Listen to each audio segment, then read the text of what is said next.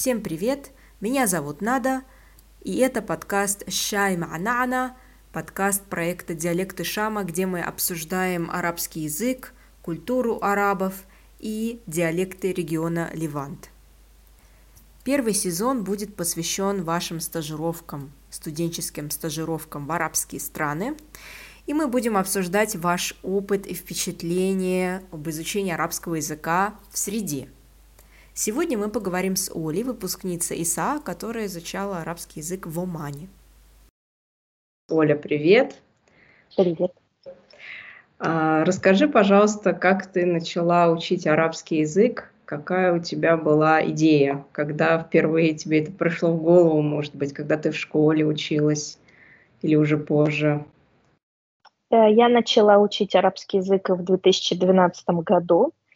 Но на самом деле я не знала, что я буду его учить. Я тогда собиралась поступать на факультет востоковедения МГУ. И, если честно, в моих планах был китайский язык, потому что тогда все считали, я думаю, сейчас тоже, что вот у Китая такая мощная экономика, будет полно рабочих мест, и люди, которые разбираются в этом регионе, они будут очень-очень нужны. И я поступила на факультет востоковедения, на бюджетное место. Мы даже сходили всей семьей в китайский ресторан в Москве, потому что думали, что я буду учить китайский язык.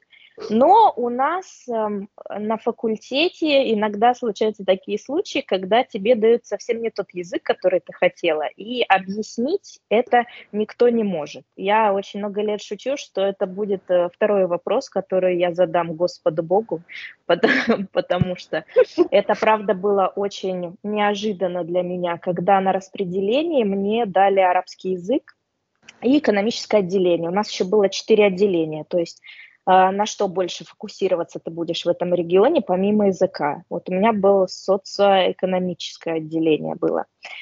И я получила арабский язык, я была в шоке, потому что я видела вокруг очень много людей, которые плакали, они не получили арабский, китайский, японский, потому что это были самые популярные языки, а я непонятно почему э, все-таки его получила.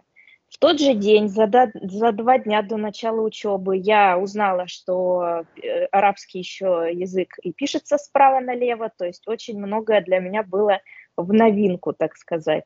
Но мне как-то идея понравилась. Я помню, что моя бабушка в тот же день сказала, что теперь ты будешь как жади, потому что у всех людей у нас на, ну, на пространстве России, наверное, первая ассоциация тогда была с сериалом «Клон», потому что э, вот мое поколение, мы как-то выросли на этом сериале. Mm-hmm. И да, началась моя учеба. Мне было немножечко сложно изначально, потому что я вообще не понимала, что происходит, потому что это абсолютно другая система языка. Я была одна девочка в группе. Это было тоже для меня что-то новое. Угу. И, в принципе, бы... мне было, да, чуть-чуть сложнее первые дни, потому что многие, оказывается, готовились к этому. Они ходили в школу востоковедения, э, все это узнавали. А я помню, что первая пара у меня была география арабских стран, и нам нужно было на карте, где ничего не было размечено, показать, какая страна находится из Лиги арабских государств. И для меня это было сущим кошмаром, потому что, конечно, что-то там на уроке географии изучалось, но показать Судан прям сразу, вот после выпуска из школы, это было для меня немного сложно. Угу. Да, я представляю, потому что когда я училась в школе в России, э, никто не знал из моих одноклассников, где находится Иордания и что такое Амман, никто этого обычно не знал. И, как правило, люди знают, что такое Израиль, но они не знают, что такое Иордания, тем более Палестина, поэтому этот регион действительно загадка для людей русскоязычных. Да, и то, что вы были одна в группе девушка, это тоже, наверное, некоторое давление создает. И при этом все эти парни, которые были в группе, они ходили в школу востоковедения, многие из них, да? Ну, они хотя бы, да, а, как бы были готовы к тому, что получит арабский язык. Давление эм, не было в том плане, что сначала, наверное, меня воспринимали как девочку, но через пару дней уже кто-то говорил, пацаны, пойдемте, и вот мы все вместе куда-то шли. Но учителя по арабскому языку, преподаватели, они все время говорили, что скажите спасибо Оле, что хотя бы на ней вы можете практиковать женский род, потому да. что больше у них не было возможности. Но сразу скажу, что да, арабский язык мне достался по воле случая, но я все время шучу, что это как вот э, выйти замуж за человека, которого никогда не знал, и все-таки его полюбить. То есть это то же самое, mm-hmm. что я и арабский язык. То есть регион, культура, история, язык, оно все как-то полюбилось, все равно со временем. Угу, здорово. А какой язык иностранный э, ты изучала, может быть, в школе до этого? Английский или какой-то другой? То есть опыт изучения языка именно был какой-то? Я изучала английский язык, но эм, мне очень, наверное, даже повезло, что в тот год мы не сдавали speaking. То есть, да.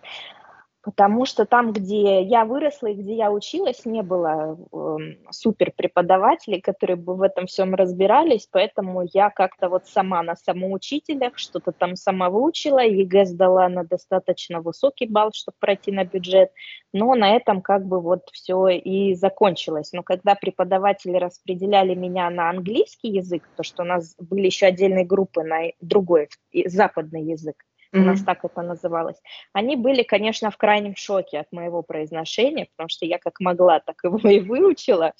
И я помню, я была в одной изначально из не самых сильных групп по английскому языку, и английский язык мне приходилось учить тоже с таким же усердием, как и арабский, конечно, в том году, в 2012, mm-hmm. когда я поступила. Mm-hmm. Mm-hmm. Да, я просто э, слышу, что и английский ты учила вот за счет собственных усилий, усердия, то есть была какая-то привычка, что нужно сесть и самому самостоятельно работать. Э, есть вот эта самая дисциплина, которая, мне кажется, для арабского очень э, важна э, при его изучении. Да, а скажи, пожалуйста, вот э, много ли тебе приходилось делать домашнего задания, когда ты училась в университете? То есть как была устроена учеба именно в университете? Вот первые, может быть, пару лет, первые два-три курса?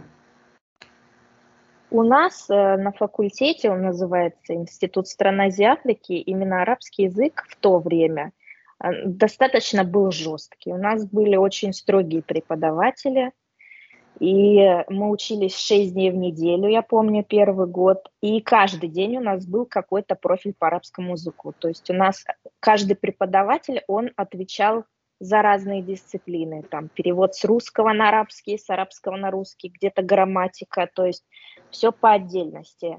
И mm-hmm. очень много приходилось делать домашнего задания. А, прям часов 5-6 на это уходило – это было очень сложно, особенно первые два года. То есть каждый день приходилось над этим всем сидеть, корпеть. И мне он изначально не давался, если честно. То есть как-то к английскому языку у меня сразу была склонность в школе. А здесь мне приходилось просто выплывать первые два года своим трудом. То есть первый семестр, если честно, я вообще не очень понимала, что происходит, было очень много стрессов. И не очень даже хорошо семестр, я помню, закончила. И для меня это был большой шок и удар, как для круглой отличницы. Но потом как-то все встало на свои места в голове. Ну и плюс я сейчас понимаю, что требования были очень высокие тогда на факультете. То есть я помню, мы писали диктант, одна ошибка это четверка, две ошибки это уже тройка, все. То есть, если посмотреть, было вот на оценке нашей группы, тогда у нас был онлайн-дневник для родителей, моя мама всегда говорила, что с вами там происходит, потому что у большинства были три с плюсом или три за месяц. То есть я сейчас понимаю, что просто вот были высокие требования тогда к нам. Поэтому, ну, угу. год-два ушло, очень большой работы, конечно, над арабским языком. Я думаю, за счет того еще, что он очень сильно все равно отличается от русского языка, от западных языков, и очень тяжело перестроиться вот в своей голове как-то и начать воспринимать. Я даже помню, первые два месяца просто запоминала, как выглядит слово. Мне было так тяжело понять, как эти харфы соединяются между собой.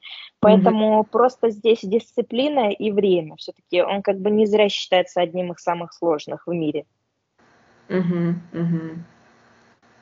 Да, действительно, я часто слышу тоже такие истории, вот эти проблемы с восприятием языка на фоне предыдущего опыта. Да, все это я абсолютно согласна. А, и действительно, высокие требования в вузах э, предъявляют.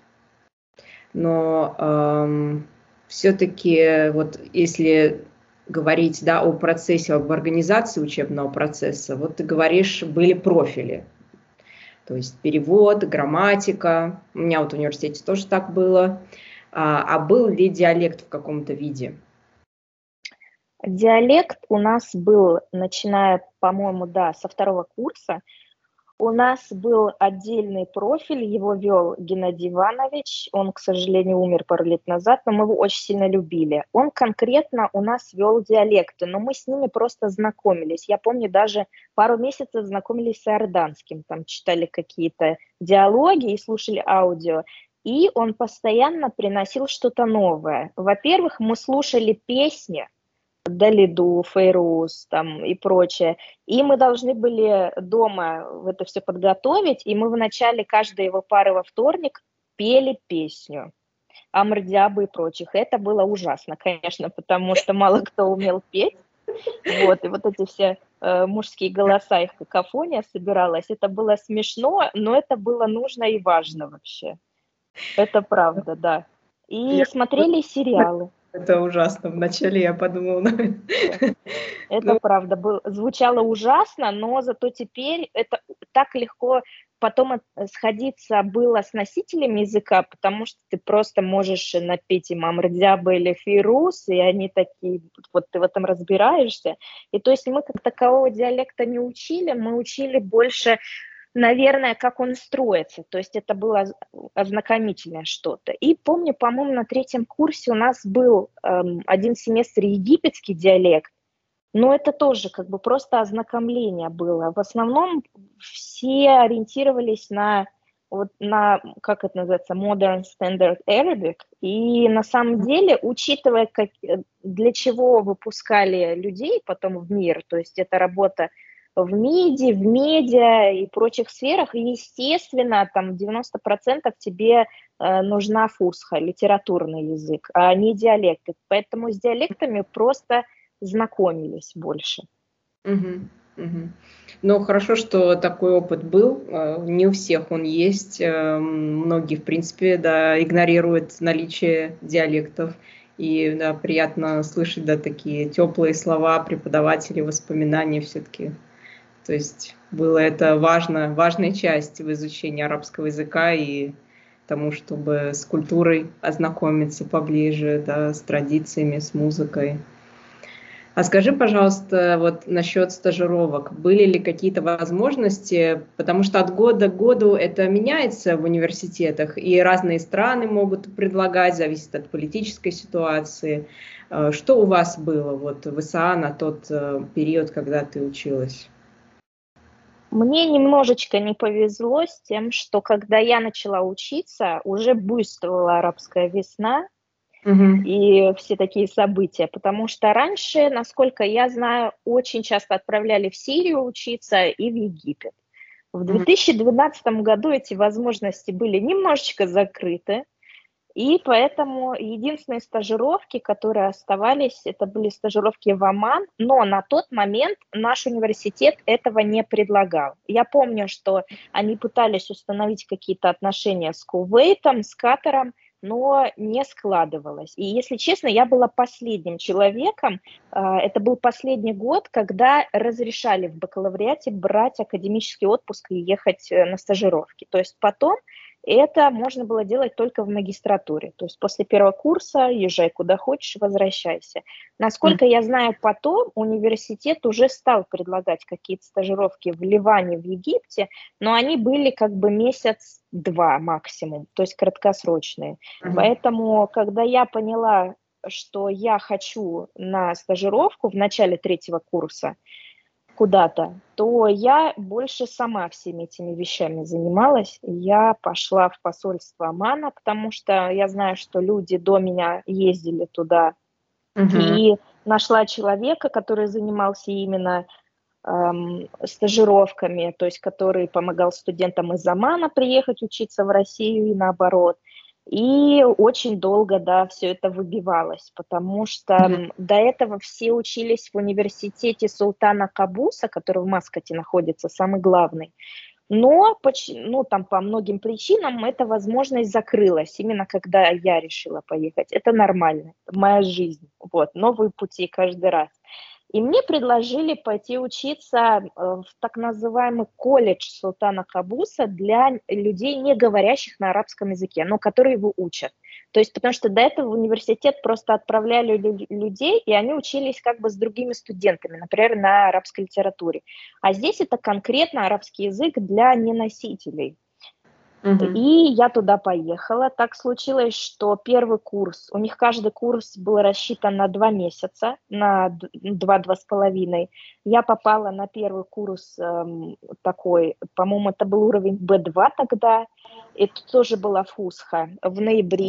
И мы учились не в столице, и даже ни в каком ни городе. Это было где-то недалеко от города Низвы, 40 минут на машине, может, 30 и это был маленький-маленький город Мана, где находился колледж, а наше студенческое общежитие вообще находилось где-то в глуби пустыни. Это для меня, конечно, тоже было сначала шоком, потому что мне никто об этом не рассказал. Э, я была не против. Я люблю такие аутентичные места, но я не очень этого всего не ожидала. И таким его открыл Султан Кабус в свое время, именно вот для иностранцев, чтобы изучали арабский язык.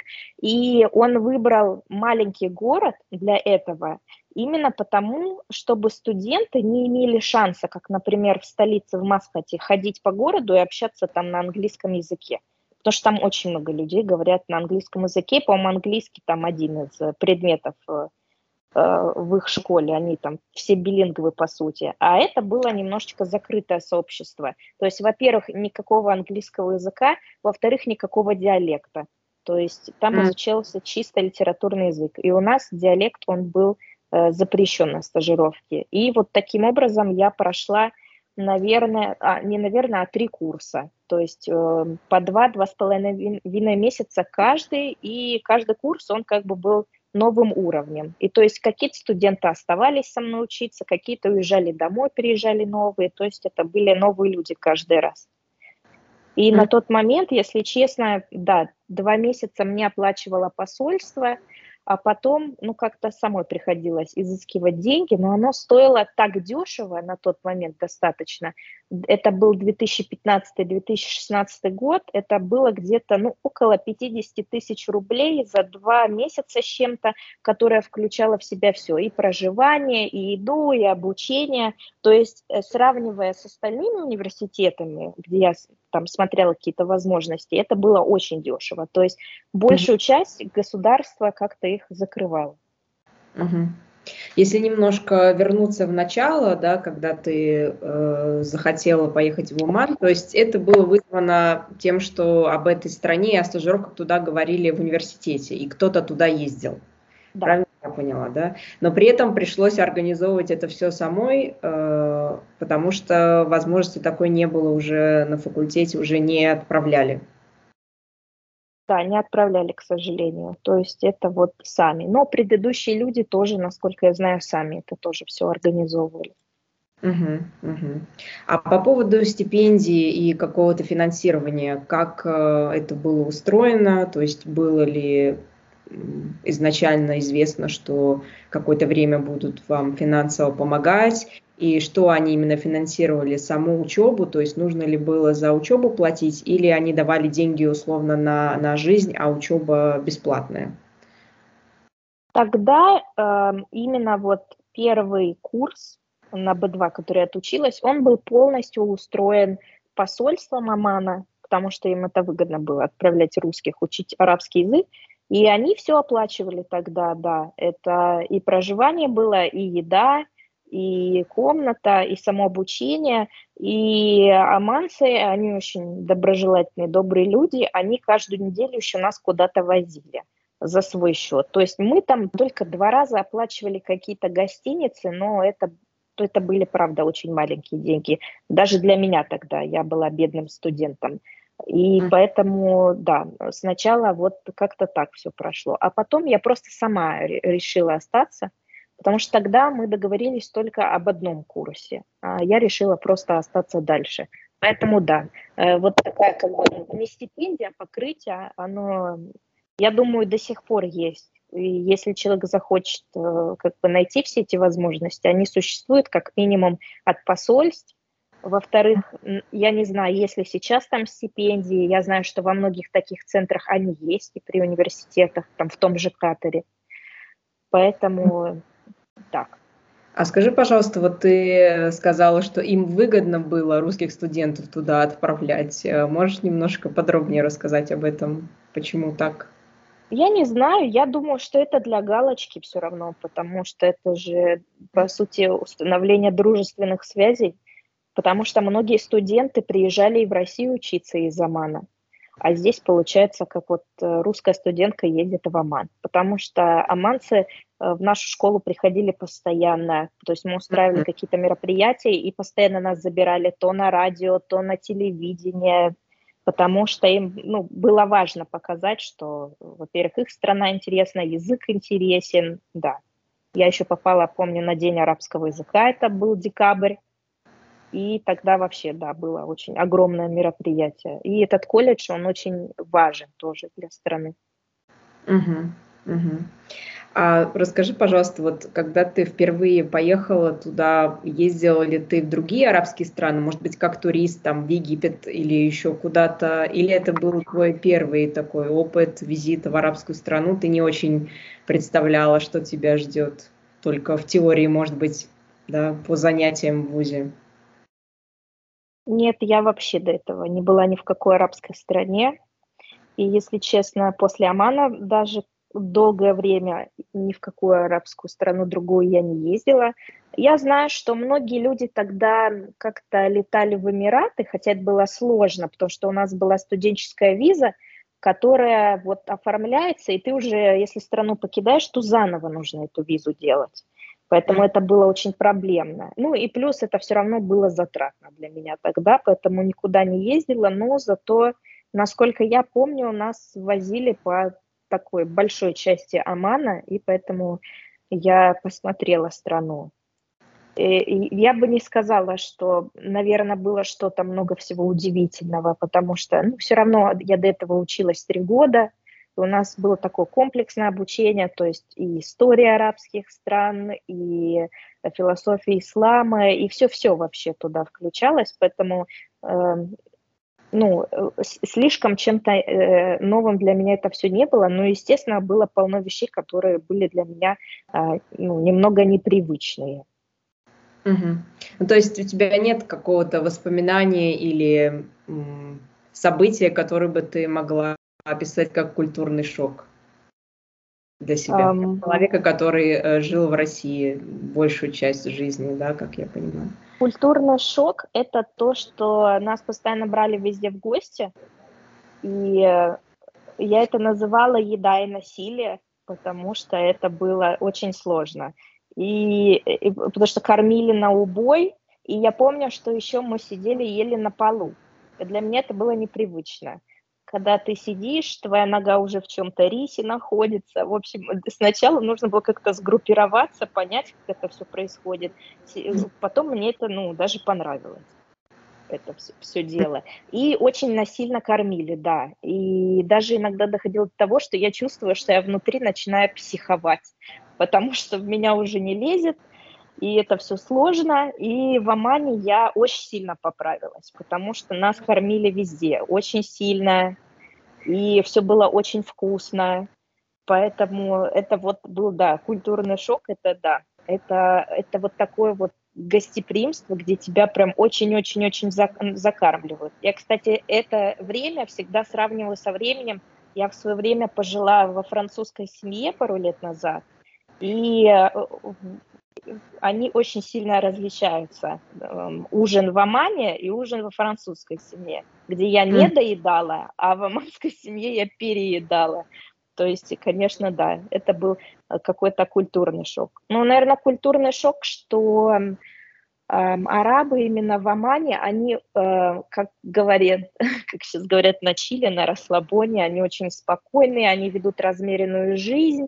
Мне всегда очень нравилось вот это сравнение, как люди воспринимают время, что а, там у европейцев, у немцев есть вот начало, конец и какие-то вот четкие периоды, как мы до цели дойдем. У русских есть много всего в начале, много всего в конце, в середине какая-то пустота, а вот у арабов, вот как у, в Омане, у них как бы время идет по кругу. То есть, ну если ты пропустил, то, господи, ничего страшного. Мы вернемся все равно сюда, и сначала было сложно первый месяц, потому что ни одно мероприятие не начиналось вовремя. То есть, ну, 3-4 часа все всегда задерживалось, и никто не расстраивался по этому поводу.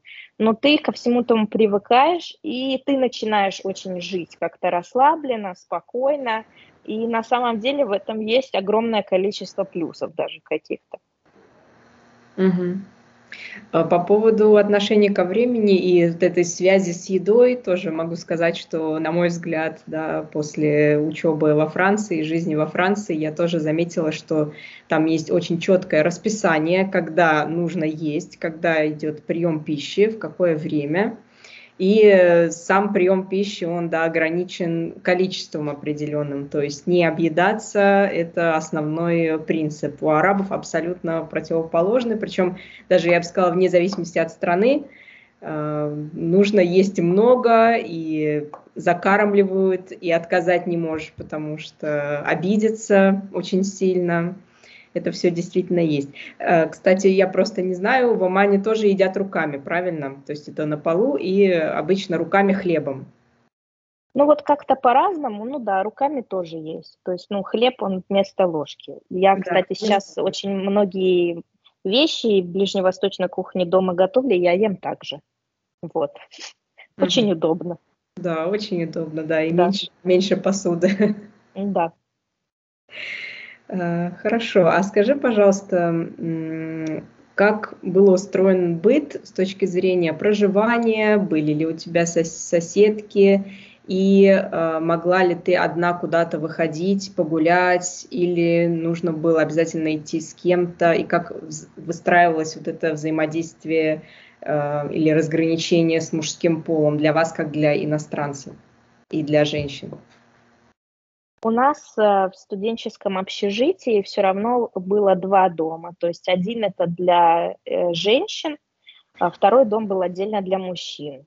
То есть, естественно, мы не могли к мужчинам зайти. Вот, как вспоминая наше там общ, общежитие в России, у нас все были смиксованы. То есть в соседней комнате парни жили, и все было спокойно. Нет, такого не было были четко, было это все четко у нас ограничено, но при этом, если честно, я нигде не сталкивалась с тем, что меня как-то дискриминировали. Угу. Вот, если об этом. Вообще даже такого близко не было. И, кстати, насколько я помню, Оман – это, по-моему, страна номер один вообще на Ближнем Востоке по правам женщин. Там самое большое количество женщин в правительстве и прочем. И да, это все четко разграничивалось. У нас быт был полностью налажен. Ни о чем вообще не нужно было задумываться. То есть ты в 7 утра просыпаешься, ты идешь завтракать. У нас была команда поваров, которая нам все готовила. Потом нас увозил автобус в колледж, мы там учились, привозил домой. Потом забирал назад, потому что у нас обязательно в 3 часа были встречи либо, а, по-моему, называлась, в общем, языковая подружка, то есть, например, брались две девочки, и у них была местная аманка. И вот мы с ним просто должны были общаться, то есть это на спикинг было направлено. И они постоянно нам устраивали конкурсы, которые, ну, я в принципе ненавижу в жизни, но потом я в них втянулась. То есть такие, как вот свадебные, но вот чтобы язык как- как-то пробустить. И да, с некоторыми мы вообще очень сильно могли подружиться, и они тоже нас забирали там к себе домой. И вечером, ну, возможно, были какие-то мероприятия, либо мы делали домашнюю работу, а на выходных нас обязательно куда-то увозили на экскурсию, иногда на два дня, то есть поэтому у нас очень эм, все очень в активном режиме проходило. У меня, правда, эта ситуация поменялась на третий месяц, потому что я же, по сути, уже все посмотрела на своем первом модуле, и уже другие люди, которые впервые приехали туда, ездили, а я была дома. Я жила с соседкой, можно было выбрать комнату на одного человека, можно было на двух. У меня была соседка, а, первые два модуля из Италии, и она до сих пор живет в Омане. Я даже этим летом с ней встретилась. Мы до сих пор очень а, хорошо общаемся, и на самом деле, да, одна из моих любимых подруг за всю жизнь, с которой даже несмотря на то, что мы жили в, в одной комнате, у нас никогда не было конфликтов, то есть, в общем, mm-hmm. очень было весело. А третий модуль мы жили с американкой в одной комнате.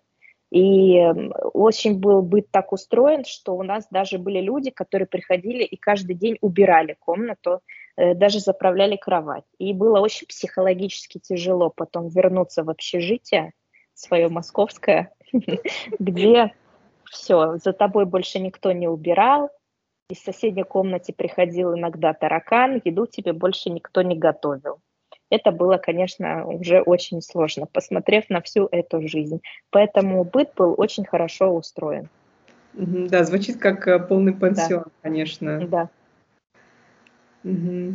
А если у вас было общежитие, там комнаты, то есть можно на одного, можно на двоих, э, где располагалась, может быть, кухня, если она была, и ванна, туалет, как это было устроено? Ванна, туалет была тут же при комнате. Угу. То есть у каждой комнаты было отдельное, да. И, кстати, да, мой культурный шок, что эм, не было, как вот есть душ и есть какое-то заграждение, а там была просто дырка, куда вода идет, и вот э, шланг. Угу. И потом, как после ты помылся, ты мог специальной вот этой шваброй э, без ничего согнать эту воду в дырку, и для меня это был очень большой шок. Конечно, да. А и второе, это, не знаю, ну, может, нали... ну, ладно, это может позже. И да, и для меня это был шок, потому что я сначала не понимала, потому что я слишком привыкла к нашим ваннам и к душам, поэтому это было для меня что-то новое. Но потом со временем я, поездив, поняла, что ну много где. Вот в странах залива такое есть, да. Поэтому все было при комнате и все было удобно. Ну, я думаю, что это еще объясняется тем, что но это все равно более-менее э, вот как бы закрытое общество, то есть ты даже можешь в Омане до сих пор встретить рестораны, вот я последний раз там была на Новый год, э, где все-таки отдельные комнаты, куда каждая семья может зайти, и вот они там отдельно располагаются, поэтому у нас было так же. То есть, вот, например, моя соседка из Италии, она была мусульманкой, и вот для нее максимально важна, например, была приватность и прочее, поэтому все это учитывалось, конечно. Угу. Да, это удивительно, что личное пространство, вопреки всем стереотипам, оно, возможно, а, больше уважается на Ближнем Востоке, чем в Европе или в России. Это, это правда. И то, о чем мы чуть ранее говорили, да, про какую-то дискриминацию женщин, то есть вот этот миф про э, бедную, угнетенную арабскую женщину, он тоже сейчас во многом действительно миф. И, как правило, женщины, может, в чем-то более свободными себя чувствуют, и в то же время их больше оберегают. А, то, как ты описываешь эти все поездки на автобусе, привезти, отвезти, накормить, убрать. То есть это такая вот ближневосточная жизнь, образ жизни совсем другой и отношение другое. По поводу э, слива и вот этой манеры, да, э, как ты сказала, да, согнать воду, э, это распространено, и таким образом, например, моют полы. Вот в Иордании просто наливают воду на кафель, то есть везде пол это, как правило, кафель, и просто наливают воду и шваброй сгоняют в сливы. То есть в любом доме, в любой квартире есть вот эти сливы в полу, так вот проходит уборка. В принципе, довольно-таки удобно, но почему-то многим после Европы, после России это кажется, да, странным, выглядит как-то... Да своеобразно. Угу. Да. А, если говорить про вот ты сказала про такую фразу «диалект был запрещен». А удалось ли тебе все-таки как-то ознакомиться с местным уманским вариантом, диалектом? А, может быть, во время общения вот с этими а, подругами, с которыми вам предлагали практиковать язык? Как это стади бади такие девушки, я понимаю, да? Угу.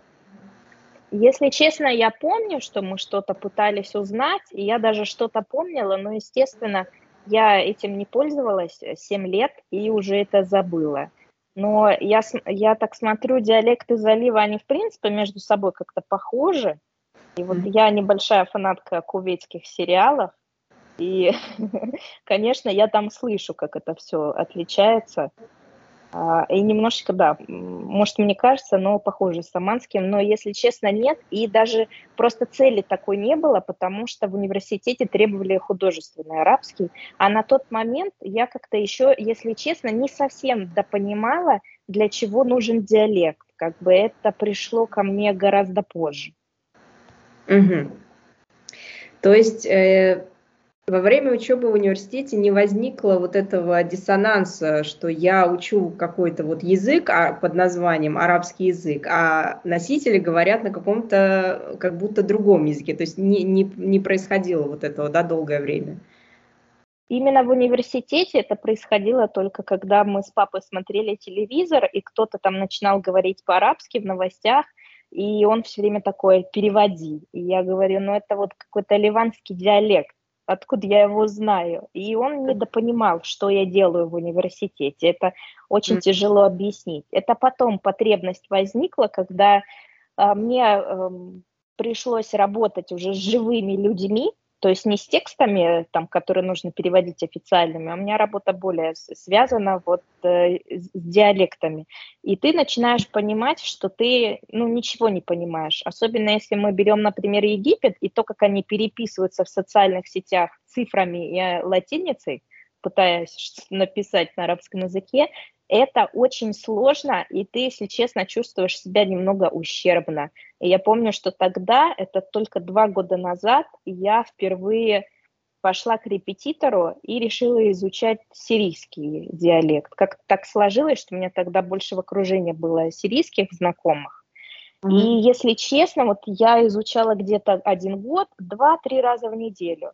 И мне это очень сильно помогло. Э, не только это в сирийском диалекте помогло, потому что сирийский он все равно похож на ливанский и прочие, ну, есть свои отличия, естественно, но ты как-то начинаешь понимать структуру диалекта в целом, и хотя бы отдаленно понимаешь, что человек от тебя хочет, когда он не переходит на литературный язык, что ты хотя бы это улавливаешь. Неважно, что ты ответишь на литературном, тебя поймут самое главное, для чего нужен диалект, или хотя бы ну, понимать, как это все строится, чтобы понять, вот что тебе хотя бы говорят, если ты э, не работаешь с таким формальным языком. Mm-hmm. Да, я здесь соглашусь, что все начинается с понимания, и вся проблема в основном заключается не в том, что нас не понимают, э, когда мы говорим на фусах, они как раз-таки нас э, более или менее понимают, а в том, что мы не понимаем, что нам отвечают – мы не можем это разобрать, мы не знаем, какие есть особенности произношения, почему так. Э, то есть мы можем даже знать эти слова, которые нам говорят, но не идентифицировать их, потому что они просто слегка по-другому произносятся. Но это очень сильно влияет на взаимопонимание. Э, я просто для тех, кто будет нас слушать, э, по поводу цифр, это есть запись, которая называется Арабизи, да, запись арабской вязи цифрами и буквами латиницы. Возникла она, скорее всего, во времена появления первых мобильных телефонов, на которых не было, соответственно, арабских букв, арабских харфов. И люди вот так выкручивались, писали смс э, с помощью э, латинской, латинской клавиатуры, заменяя буквы, которые отсутствуют в западных языках, на соответствующие им цифры по, просто по тому, как похожи они, да, то есть если это айн, то это тройка, да, цифра 3. И разбирать это тоже первое время может быть непросто, пока не привыкнешь к этому виду записи, но сейчас мы даже видим субтитры уже делают э, к видео на арабизе. Кстати, я вот не знаю, в Омане это тоже распространено, вот если я просто с этим регионом не очень знакома, если ты читаешь какие-то социальные сети, Пишут ли они тоже так? Нет, у оманцев такого прям нет. Они в основном пишут на арабском. Это вот чаще всего, это вот Египет это номер один страна, где я это замечаю. У них mm. это очень-очень мега популярно. Mm-hmm. Да, на самом деле я бы даже сказала не только Египет, а Ливан. Э, здесь, на мой взгляд, вот номер один. Они, мне кажется, вообще забыли уже, как писать вязью, если, если посмотреть э, блогеров или соцсети, или даже СМИ э, ливанские, там это очень распространено. И, в принципе, они даже новости уже читают на ляхдже, прогноз погоды на ляхдже.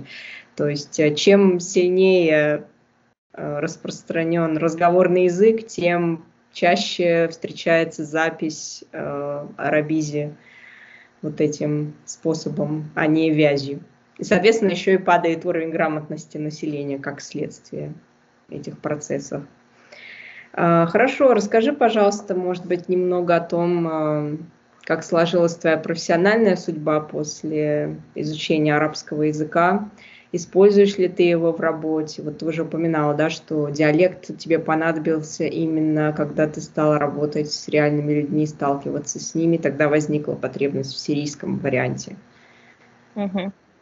Я закончила университет, то есть я вернулась после Омана, еще год, э, у меня был четвертый курс, я получила степень бакалавра, и я тогда поступила в магистратуру в Англию, но я изучала международные отношения на Ближнем Востоке, и там не было арабского языка как модуля.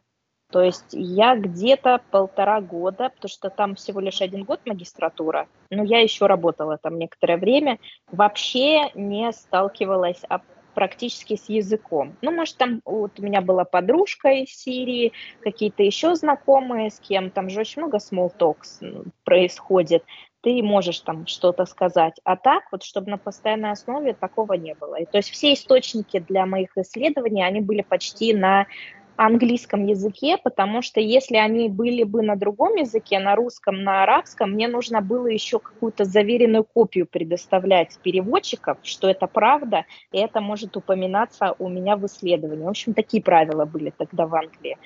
И когда я вернулась в Россию, я пошла работать э, в медиа, я работала на телеканале Russia Today. Это место, куда очень многие выпускники нашего университета шли. И там, естественно, арабский язык был каждый день. И mm-hmm. мне сначала было немножко тяжело на стажировке, но у меня тогда была э, начальница Настя, она мне сказала, что, ну, она понимает, что мне тяжело. Она сказала, вот смотри, ты каждый день же сталкиваешься с новостями на работе, просто выписывай 20 слов и учи их.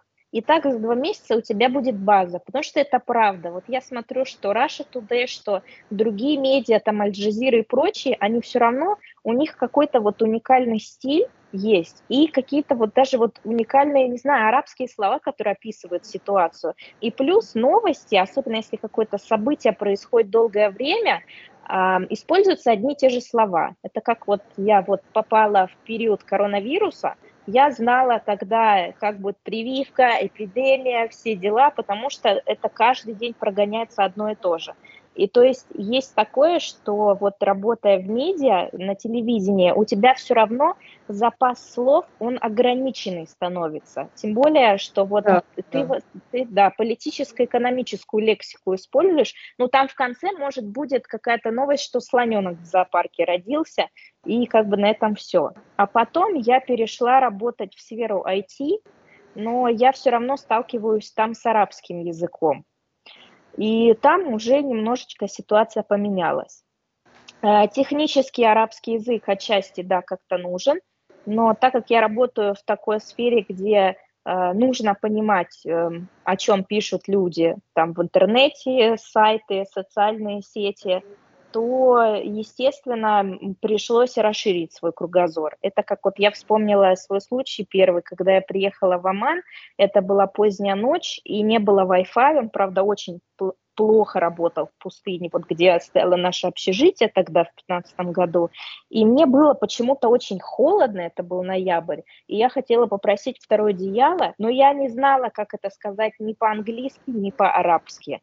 И я очень сильно намучилась это все объяснять, то есть как его вообще попросить. Русских вокруг тоже тогда не было, это был русскоязычных, точнее. Это был большой плюс, потому что в 2015 году тогда у родителей не было ни WhatsApp, ни Фейсбуков. И я ни с кем не говорила по телефону по русскому языку, и у меня был чисто арабский язык, естественно, английский среди там студентов. И когда я приехала на зимние каникулы, у меня были такие моменты, что я начинала говорить на английском языке, например, там и родители не понимали, что я хочу сказать, потому что это было реально вот такое глубокое погружение в языки и в культуру. Естественно, потом все изменилось, то что у родителей появились другие телефоны, WhatsApp-звонки и прочее. И если честно, это, конечно, немножечко даже помешало. На самом деле, я считаю, что это круто, когда ты можешь вот так вот погрузиться и вообще какое-то время не отвлекаться на свой родной язык. Это вот прям сразу ты увеличиваешь свой уровень э, очень-очень быстрым способом. Угу. Но все-таки во время учебы не было потребности в диалекте все равно. Оно появилось только потом э, в работе, да, и даже, даже не на арти, да, даже не, на, не в медиа, а вот когда ты стала работать в IT, и там именно сталкиваться с, с арабами и с ними общаться. Да. есть там возмущение папы, ты почему не понимаешь телевизор, да? Да. Ты чем там занимаешься? У вас, у тебя у самой не возникало этого ощущения, что чего-то я вот не доучиваю или нас учат э, только какому-то определенному срезу языка? У нас возникало, мы вообще все были очень депрессивные, если честно. Я вот вспоминаю там свой выпуск, мы были такие пессимисты, и мы, да, мы думали об этом, потому что кто-то уже пытался съездить и говорил, что на рынке над ними начинают смеяться когда они начинают говорить на фусха, или они что-то не понимают. Но отдельные люди у нас, насколько я знаю, они чисто для, для себя как-то интересовались другими диалектами, но их было очень мало, и просто-напросто физически не хватало времени. Но мы всегда знали, что когда-то этот момент настанет, и этот диалект все-таки хоть какой-то придется с ним ознакомиться и как-то его выучить. Но просто-напросто не хватало времени. И на самом деле мы не сильно потеряли, потому что когда у тебя достаточно, наверное, сильный литературный язык, диалект учить не так особо сложно. Просто ты немножечко раздражен, потому что даже грамматика во многих диалектах, она другая, да, не как в фусхе. Но если честно, у меня, кстати, было такое откровение. Я этой осенью одно время общалась э, с сирийцами долгое время, и я пыталась изъясняться на литературном. Ну, хотя могу как-то на сирийском, но все равно это сложно, вот на диалекте. И я в один момент такая э, останавливаюсь и говорю, как тяжело говорить на литературном языке. Вот ты захочешь что-то сказать, рассказать, и ты пока все эти конструкции используешь, и я реально стою и говорю, у меня все, язык болит рассказывать свою историю. Когда ты на диалекте, реально он может выглядеть по-другому, и иногда кажется, что каких-то правил вообще не существует. То есть надо просто либо чувствовать, либо выучить, но на диалекте ты реально говоришь намного быстрее, ты можешь описать ситуацию тоже намного быстрее, чем на литературном. Литературный, он, правда, очень затратный. Он хорошо звучит, когда идет какой-то репортаж или когда какой-то политик рассказывает вот, о будущем э, страны. А в обычной повседневной жизни он, правда, отнимает очень много времени и сил, когда ты на нем говоришь. Я это поняла только спустя 11 лет. Угу. Да, это действительно так, я здесь соглашусь, что я даже не, не представляю, как э, в, в обыденной жизни попросить что-то, сделать что-то, и на постоянном э, на постоянной основе использовать литературный язык. Это будет очень сложно, очень энергозатратно, очень много лишних слов, э, без которых можно обойтись, потому что можно сказать это на диалекте по-другому. Может быть, есть какая-то конструкция или какая-то фраза, которая тебе запомнилась, которая для тебя показалась интересной в сравнении с литературным языком, то есть э, сильно отличается, может быть? Есть ли такое? Ну, вот первое, что приходит в голову, например, там, ты, если хочешь эм, предложить человеку чай, ты на литературном будешь говорить там «гальту ридан ташруб шай», а на диалекте ты скажешь «бедек шай», и то есть, ну, это mm. в три раза меньше, чем есть на самом деле. И так э, реально во всем. Да, но на диалекте тяжело с точки зрения, что там как будто нет гласных вообще. То есть ты просто говоришь какими-то одними согласными. И иногда там нет э, такого, как в литературном, потому что в литературном, я, как, я в школе была э, больше склонна, наверное, к математике одно время, и там как в математике, там вот есть конструкция, и какая- какая-то логика и алгоритмы, то есть ты в голове это все выстраиваешь, а на диалекте этого гораздо меньше. И это изначально может очень сильно пугать. Да, да, это есть эта проблема, что люди после фосфа тоже ожидают какие-то четкие правила, как будет строиться фраза или как будут произноситься согласные при спряжении какого-нибудь глагола, да, второй породы, а почему там вдруг появляется сукун в том месте, где щадда. Э, и это вызывает тоже огромный шок. Еще один, э, что я вот столько лет изучала язык, потом начала знакомиться с диалектом, а там мало того, что еще все по-другому, еще и правил нет, только какие-то тенденции, которые можно замечать, перенимать у носителей, заучивать фразы, коллокации, но ты никогда как бы не хакнешь эту систему до конца, потому что обязательно что-то выскочит такое, что выбивается из, э, из этой логики. Поэтому сами носители часто говорят, что в диалекте правил нет, и любопытно, что вот в Омане они вас так ограничивали как-то э, от того, чтобы вы пытались их язык выучить. И я, в принципе, это замечаю у арабов – такое охрана вот этого их языка разговорного. И эм, то, что они не могут как будто бы или не хотят, может быть, дать доступ иностранцам э, такой открытый к тому, как они говорят. То есть это иногда выглядит как какой-то секретный их личный домашний язык, и они не хотят его распространять так уж сильно открыто. Кроме вот египетского диалекта, который очень широко преподается, и по нему много учебных пособий. Да, учебные пособия – это тоже большой вопрос.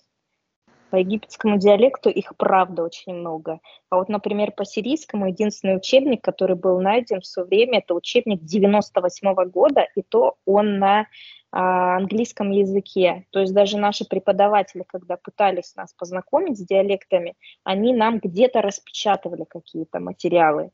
Хотя, если честно, вот сейчас э, я смотрю э, на все это, вот 12 лет, как я арабист в душе, я считаю, что ты не можешь считаться, наверное, полноценным каким-то арабистом, если ты знаешь только литературный язык и не знаком хотя бы с одним диалектом, потому что ты не сможешь э, интегрироваться все равно в культуру и работать с людьми, если ты ну, хотя бы с чем-то не знаком и не понимаешь, как это все строится. Но если ты, естественно, сидишь там, разбираешь какие-то исторические хроники, это интровертно так, это может быть и нормально, но в основном я больше нигде не видела таких случаев, когда литературного языка одного было достаточно.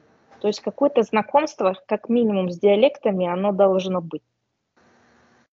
Угу. Угу. Хорошо, Оль, скажи, пожалуйста, что бы ты, может быть, хотела пожелать тем, кто слушает этот подкаст, тем, кто хочет поехать учиться за границу, в арабскую страну, э, на что обратить внимание, к чему готовиться и, может, еще на... что-то себя. Угу. Наверное, хотелось бы пожелать, чтобы человек не сдавался, потому что сейчас, насколько я вижу, все больше университетов предлагают эту опцию, и в странах залива вообще особенно. А, во-вторых, наверное, вот могу пожелать по опыту там себя и других, это больше концентрироваться на учебе и брать все по максимуму, то есть отдохнуть потом все всегда сможем. И третье, это очень большое внимание все равно уделять не только языку, а литературе, истории и всем остальным аспектам, потому что без этого очень тяжело понять язык, начать его учить, и это очень сильно помогает и в разговоре с другим человеком, который говорит на арабском языке, потому что ты будешь немного больше понимать и немного да, больше тем затрагивать в разговоре. Ну и для кругозора, естественно, это очень поможет. Как бы я не верю в простой голый язык. Я верю только если его изучаешь со всех сторон. Ну, из последнего это на, на стажировках, если будет такая возможность, может быть у преподавателя спросить какие-то дополнительные материалы, потому что сериалы, книги, они эм, очень сильно помогают в изучении языка.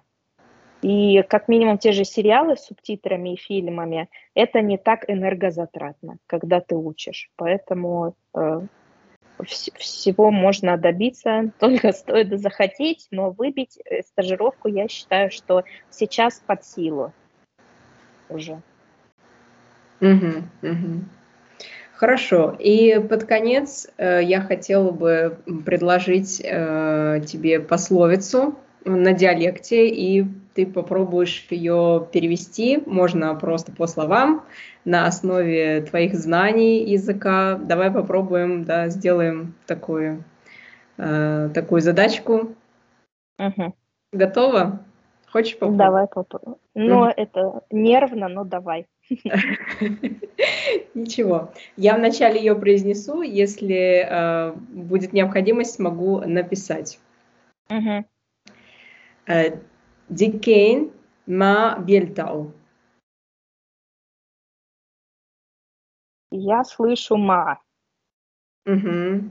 Да, ма бельтау. Ау ма бельтаку. Могу так произнести. Кав, как Я, вам. Да, и яльтаку, может быть, это связано как-то с ильтака? Да, это связано, да, это и тот, тот же самый глагол. То есть они да, это встречаться. Угу. Не, не угу. встречаются, да, или не встретятся. Угу. И да. как можно подумать Ди Кейн?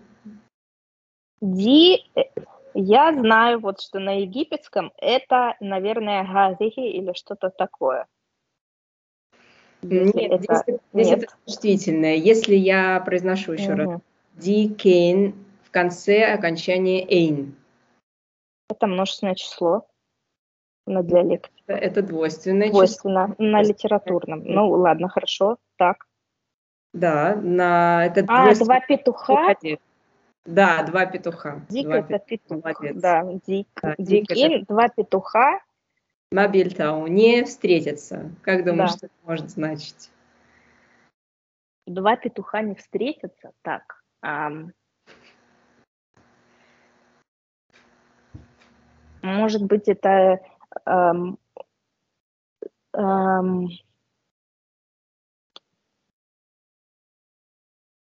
как бы что-то противоположное, что никогда не встретится, или как?